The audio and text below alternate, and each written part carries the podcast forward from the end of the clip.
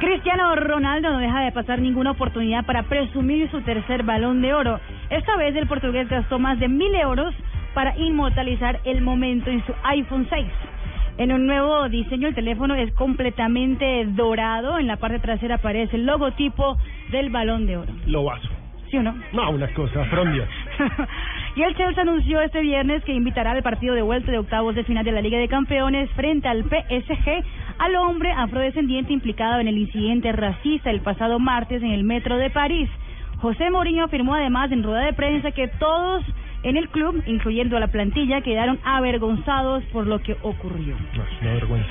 Bien, Mourinho. Esa le abona a Mourinho. Y Thierry Henry podría ser en reemplazo de Arsène Wenger en el Arsenal, cuando el francés decide entonces retirarse.